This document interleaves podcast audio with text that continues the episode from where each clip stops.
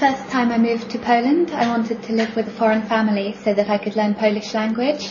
I went to live with a couple in their 70s whose children had moved away from home. They started treating me like a second daughter. At first it was really fun because they'd encourage me to speak and they'd act everything out for me, including my landlord's experiences during the Second World War in Poland, where he'd stand up and perform.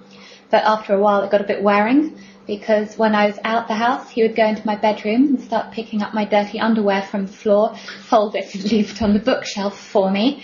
He'd also go into the bathroom, take my underwear off the line and hang it outside so it would smell fresher. Sometimes he'd cook for me, which was great up to a point because I got to taste some real Polish home cooked food.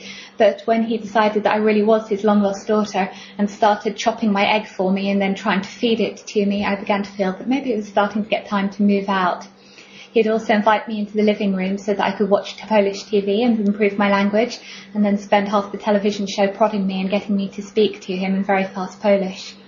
The, uh, he was very kind to my friend Kathy when she came over to stay, but unfortunately he wanted me to translate his uh, thoughts on the Polish economy from very fast Polish into English at the same time she was asking me to translate her ideas on English cricket into Polish.